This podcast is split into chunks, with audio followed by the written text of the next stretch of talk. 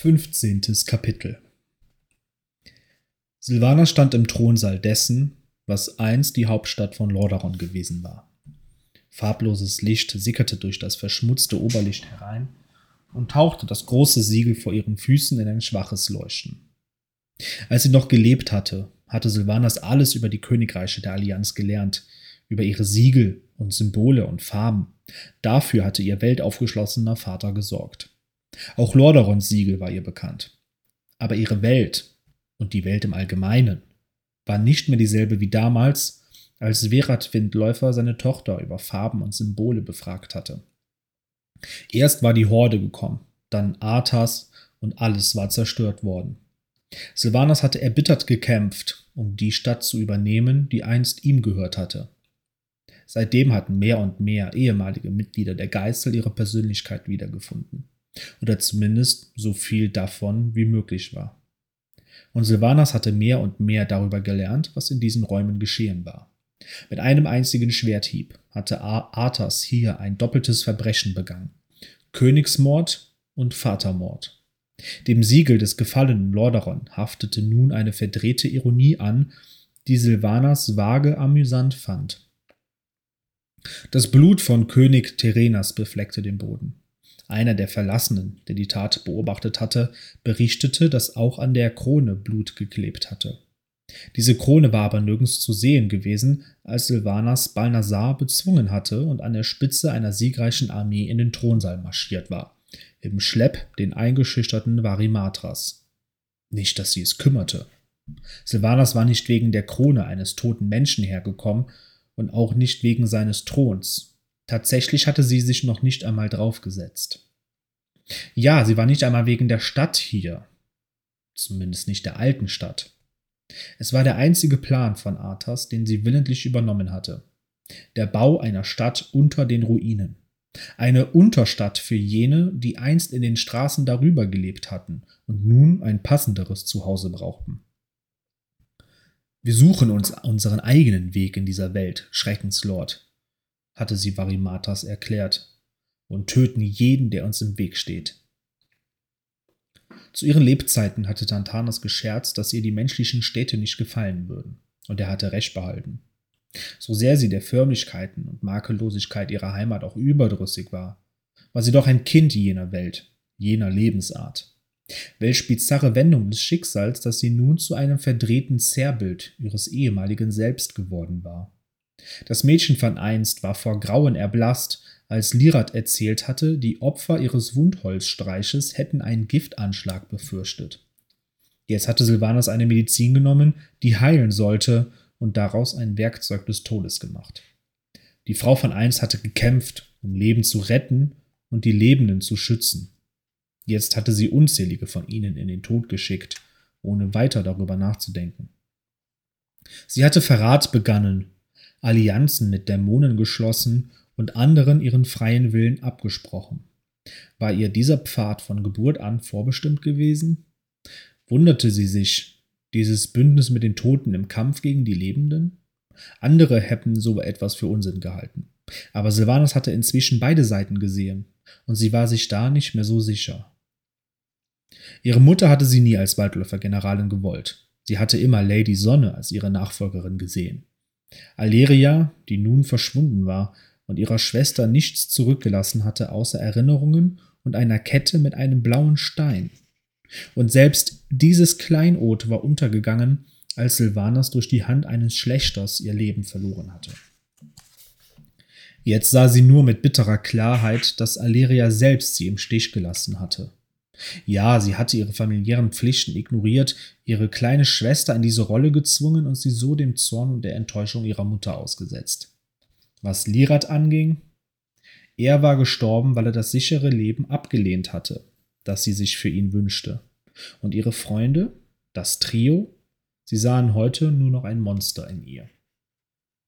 Silvanus hatte nie engen Kontakt mit ihren entfernten Verwandten gehabt, und sie ging davon aus, dass die meisten Opfer des schrecklichen Blutbads geworden waren, als die Horde das Windläuferdorf angegriffen hatte. Die einzigen, die noch übrig waren, waren sie und Veresa. Veresas Rolle beim Tod ihres Bruders hatte die Beziehung zwischen ihnen erkalten lassen. Und auch wenn das Eis in den Jahren nach diesem schrecklichen Tag ein wenig geschmolzen war, hatten sie und kleiner Mond nie wirklich Frieden geschlossen. Und jetzt würden sie niemals mehr Gelegenheit dazu haben. Oder vielleicht doch? Ihre Melancholie wurde durch ein jähes Auflodern von Zorn verdrängt. Nein, sie war überzeugt, dass sogar Veresa zurückschrecken würde, sollte sie ihre Schwester in ihrem jetzigen Zustand sehen.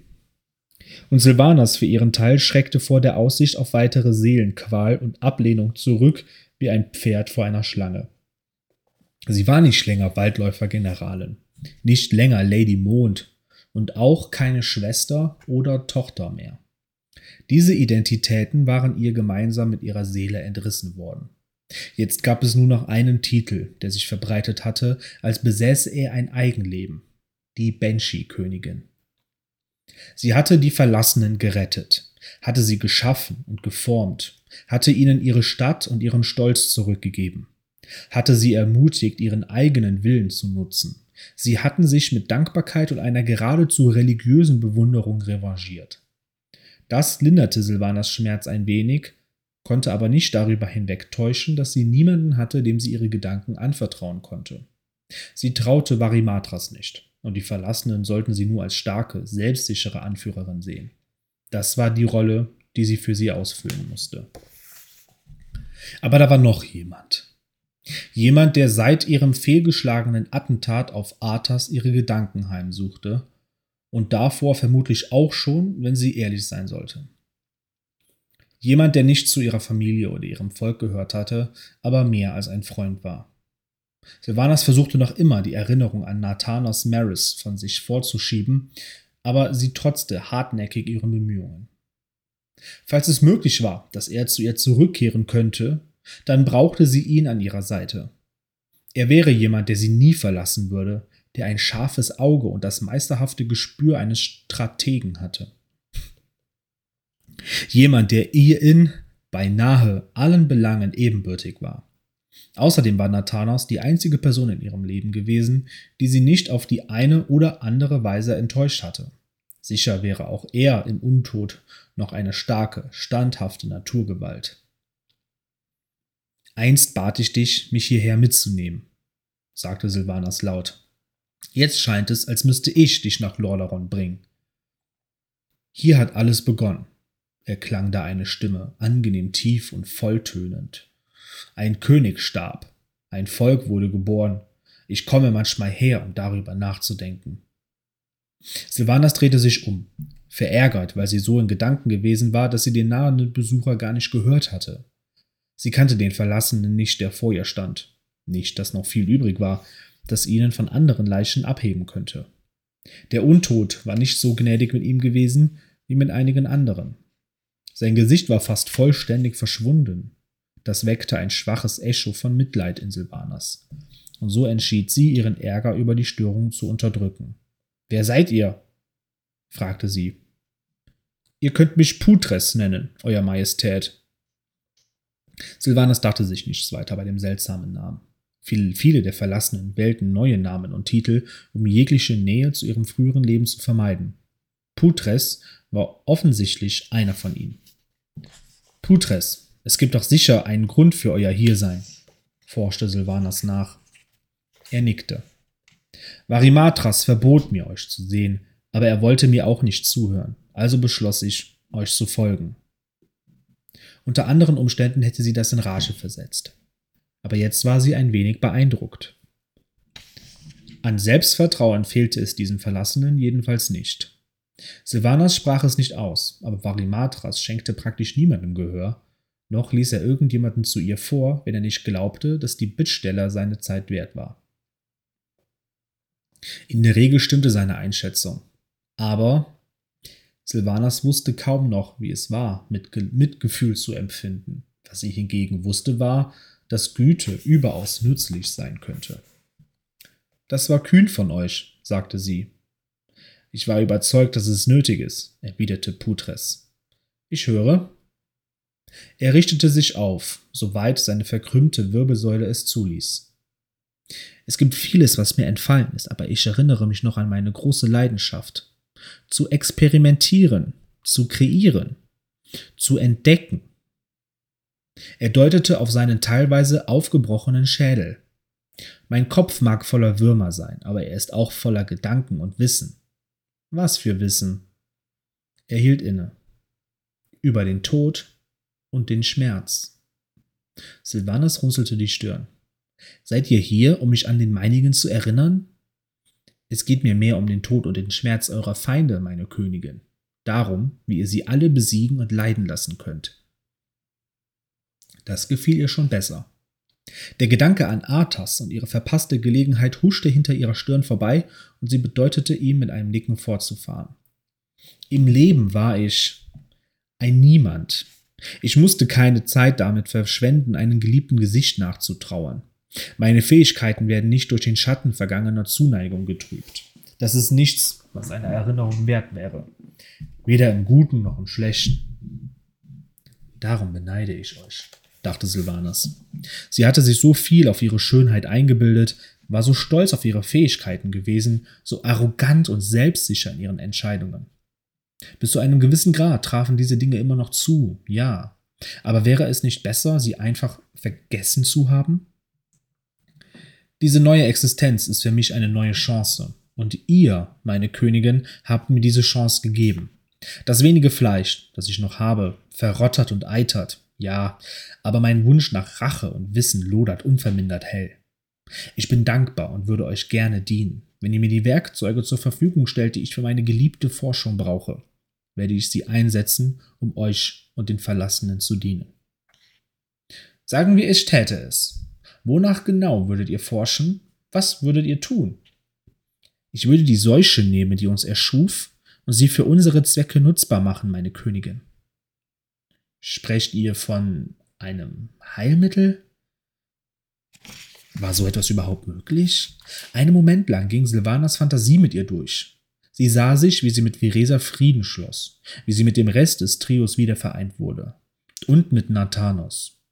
Sie sah, wie ihre Banshees ihre Körper zurückerhielten, wie all die geistlosen Untoten der Geißel geheilt wurden.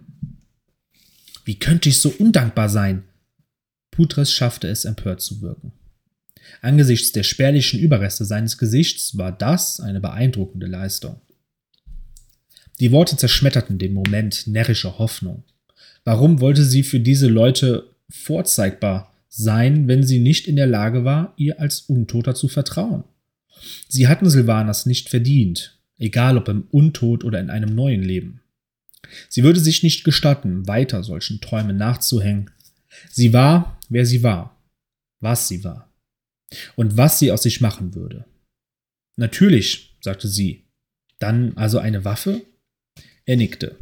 Ganz recht. Sie müsste natürlich mit großer Vorsicht eingesetzt werden. Und es wären zahlreiche Tests nötig. Experimente an lebenden Subjekten.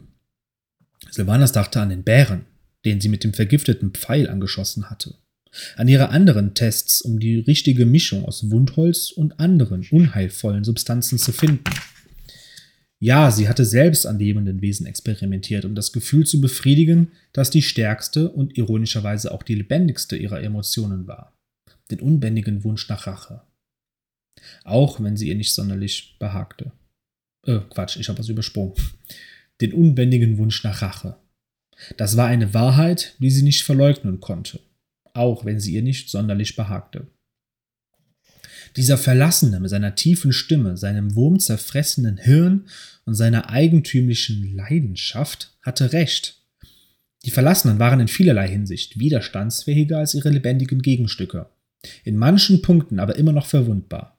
Das galt insbesondere für die gemeinen Bürger in ihren Reihen.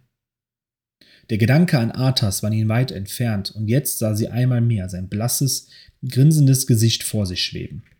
Varimatras hatte sie informiert, dass der Todesritter nach ihrem gescheiterten Angriff mit Liresas Giftpfeil zur Eiskronenzitadelle in Nordend geflohen war. Dort war er einst mit dem Leech-König geworden, und seitdem saß er auf dem Thron, eingeschlossen in die durchscheinende Substanz, der der die Zitadelle ihren Namen verdankte. Silvanas musste also nur zu ihm vorstoßen, mit einer Armee, stark genug, um ihn zu vernichten. Ihre Entscheidung war gefallen. Sie würde ihre Untertanen mit allen Mitteln beschützen, sich um sie kümmern, soweit ihre verkrüppelten Emotionen es noch zuließen. Und dann würde sie sie auf ihren gemeinsamen Feind hetzen, um Rache zu nehmen. Rache an jenen, die ihnen das angetan hatten. Und Rache an jenen, die sie wegen etwas verhasst hatten, äh, und Rache an jenen, die sie wegen etwas hassten, woran sie keinerlei Schuld trugen. Ich weiß, dass die Lebenden uns verabscheuen, sagte Silvanas. Viele von ihnen glauben, es wäre gnädig, uns in einen permanenten Tod zu schicken. Trotzdem, Arthas Menethil und die Geißel sind der größere Feind. Aber der Untod ist ein Segen, begann er. Sie schnitt ihm das Wort ab. Der Untod ist weder Segen noch Fluch, sondern eine Tatsache. Aber ein Diener der Geißel zu sein, das ist definitiv kein Segen. Ganz gleich, welche Pläne ihr verfolgt, eure Waffe muss auch die Geißel aufhalten. Und das Monster, das sie erschuf. Silvanas wusste, die Art von Waffe, mit der sie Putres experimentieren ließ, würde vielen zukünftigen Verbündeten übel aufstoßen. Etwas, das die Geißel und ihre Lebenden tötete, stellte auch für die Verlassenen eine Bedrohung dar. Ihr werdet mit niemandem über die Aufgabe sprechen, die ihr gerade von mir erhalten habt. Nicht jeder ist so weise oder vorausschauend wie wir. Viele fürchten, was sie nicht verstehen können. Sein Kopf wippte auf und ab. Es ist gut möglich, dass wir nur eine Chance bekommen, um diese Waffe gegen unser wahres Ziel einzusetzen. Und wenn diese Gelegenheit kommt, dürfen wir sie nicht vergeuden. Arthas muss sterben. Und die Verlassenen werden diejenigen sein, die ihn vernichten. Wie ihr wünscht, Milady. Wie ihr wünscht. Geht zu Varimatras. Erzählt ihm von unserer Unterhaltung und sagt ihm, es ist mein Wunsch, dass ihr alles, alles haben sollt, was ihr für diese Waffe braucht. Betrachtet euch von nun an als mein Großapotheker. Aus dem Staub. Aus dem Staub.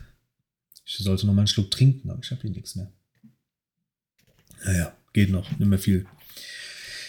Aus dem Staub habt ihr mich in eine neue Position erhoben, von der ich nicht einmal zu träumen wagte. Ich werde mich sofort an die Arbeit machen. Danke. Putres, der wahnsinnige, vermeintliche Retter der Verlassenen, verbeugte sich tief und ging davon. Die Unterhaltung hatte Silvanas gleichermaßen inspiriert und beruhigt. Sie würde seinem Beispiel folgen und sich fortan weigern, Scham über ihren Zustand zu empfinden. Oder sinnlose Wünsche hegen, etwas anderes zu sein. Darüber hinaus hatten das Gespräch und ihr Sinnieren über diesen Ort einst der Sitz gewaltiger Macht, heute sprichwörtlich nichts, ihr zu einer weiteren Gewissheit verholfen.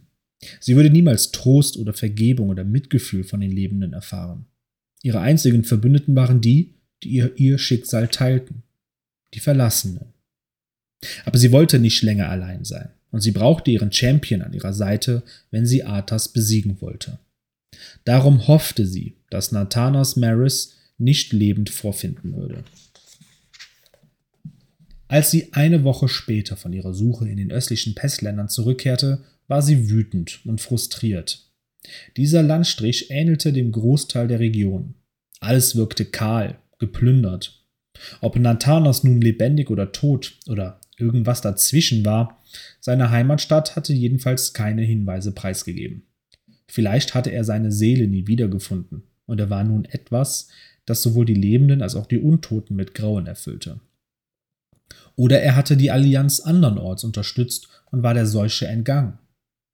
Sie stapfte gedankenverloren auf das Königsviertel zu, als eine Stimme nach ihr rief. Milady, ich bringe Neuigkeiten. Es war Waldläuferin Clea. Silvanas blieb stehen und drehte sich um, damit Clea zu ihr aufholen konnte. Die dunkle Waldläuferin sah nicht aus, als wären ihre Neuigkeiten allzu erfreulich. Sprich, Claire. Wir haben Nathanos in der Nähe seiner Heimatstadt gefunden. Ich muss euch leider mitteilen, er gehört zur Geißel. Eine Flut von Erinnerungen prasselte unvermittelt auf Silvanas ein. Ihr Wettschießen, ihr erster Kuss, ihre Sticheleien und die kleine Welt abseits der schmerzhaften Realität, die sie eine kurze Zeit lang geschaffen hatten, eine Welt nur für sie beide. Die Emotionen, die diese Erinnerungen weckten, waren unglaublich intensiv. Grauen darüber, dass er, der sich stets durch Schlagfertigkeit und Weisheit ausgezeichnet hatte, jetzt ein geistloses Wesen sein sollte. Hass auf Arthas, der es nicht einmal mehr geschafft hatte, etwas zu verderben, was ihr im Leben lieb und teuer gewesen war. Erst verspätet merkte Silvanas, welche Emotionen ausblieben. Verlangen, Leidenschaft, Trauer um den Verlust einer vertrauten Person, Liebe. Ihr Herz hatte selbst im Leben widersprüchliche Signale gesendet. Insofern war es kein Wunder, dass diese zärtliche Emotion im Untod ausblieb. Und was den Rest anging, Silvanas erinnerte sich an diese Gefühle, aber sie waren nun außer Reichweite. Alles, was sie noch hatte, waren Echos vergangener Tage. Sie musste eine Entscheidung treffen. Wäre Nathanas wirklich und wahrhaftig tot gewesen, hätte sie nichts tun können, außer ihn ruhen zu lassen. Hätte er noch gelebt, wäre er für sie ebenso verloren gewesen. Aber untot, als Geißel. Verrat, Enttäuschung und Schmerz waren in diesem neuen Unleben ihre ständigen Begleiter gewesen. Der gesunde Verstand gebot, dass sie nicht unnötig weiteren Kummer in Kauf nehmen sollte. Nathanas war kein Verlassener. Wenn sie zu ihm ging, dann nur, um seinem Dasein ein Ende zu machen. Die Entscheidung war offensichtlich. Sie sollte die Nachricht ignorieren. Was brachte es, jemandem aufzusuchen, wenn sie nicht mehr tun konnte, als ihm wie einem tollwütigen Tier den Gnadentod zu schenken? Aber was, wenn ich zu ihm durchdringen kann? Soweit sie wusste, war etwas derartiges noch niemandem gelungen. Entweder die Verlassenen gewannen ihren Willen und ihre Sinne von selbst zurück, so wie sie und ihre Waldläuferinnen, oder sie blieben schlurfende, mordende Dinge. Andere Möglichkeiten gab es nicht. Aber wenn ich ihn doch zurückbringen könnte? Mit einem Mal wurde Silvanas wütend auf sich selbst. Es war töricht, auf das Unmögliche zu hoffen. Nathanos war fort, genauso wie alle anderen, die einen Platz in ihrem Herzen gehabt hatten. Ja, sie alle waren fort, jeder auf seine eigene, schmerzhafte Weise. Aber etwas stimmte Quatsch. Aber etwas stemmte sich mit überraschender Kraft gegen diesen Gedanken. Der Wunsch nach Verbundenheit, nach einer Beziehung, tiefer als alle, die sie gegenwärtig unterhielt. Und das Verlangen wieder wirklich fühlen zu können. Egal, ob sie dafür Schmerz oder Verwundbarkeit in Kauf nehmen musste. Nathanas war sturköpfig gewesen, fast so stur wie sie selbst. Wenn jemand von der Geißel zurückgeholt werden konnte, dann er. Und wenn ihn jemand zurückbringen konnte, dann Silvanas Windläufer. Danke für diese Neuigkeiten, Claire. Ich weiß, es ist nicht die Nachricht, auf die ihr gehofft hattet. Hoffnung. Die unlogischste, trügerischste und gefährlichste Sache in der ganzen Welt. Silvana sträubte sich gegen die Vorstellung, dass ihr Entschluss etwas mit Hoffen zu tun hatte. Nein, es war simple Logik. Zu ihren Lebzeiten hatte sie ihre Pflicht am besten erfüllt, wenn Nathanas an ihrer Seite gewesen war. Warum sollte es im Untod anders sein? Er würde mit absoluter Loyalität zu ihr stehen und sie würden gemeinsam das Monster zerstören, das sie zerstört hatte. Und vielleicht Vielleicht würde sich herausstellen, dass Arthas nicht alles ausgelöscht hatte, was ihnen einst vergönnt gewesen war. Schon gut, sagte sie zu Claire. Möchtet ihr? Wir können uns darum kümmern, wenn. Nein. Hol Anja. Wir treffen uns beim Flugmeister. Dann fliegen wir zu Marys Siedlung und tun, was getan werden muss. Und dann werde ich mit meinem Champion zurückkehren. Cliffhanger.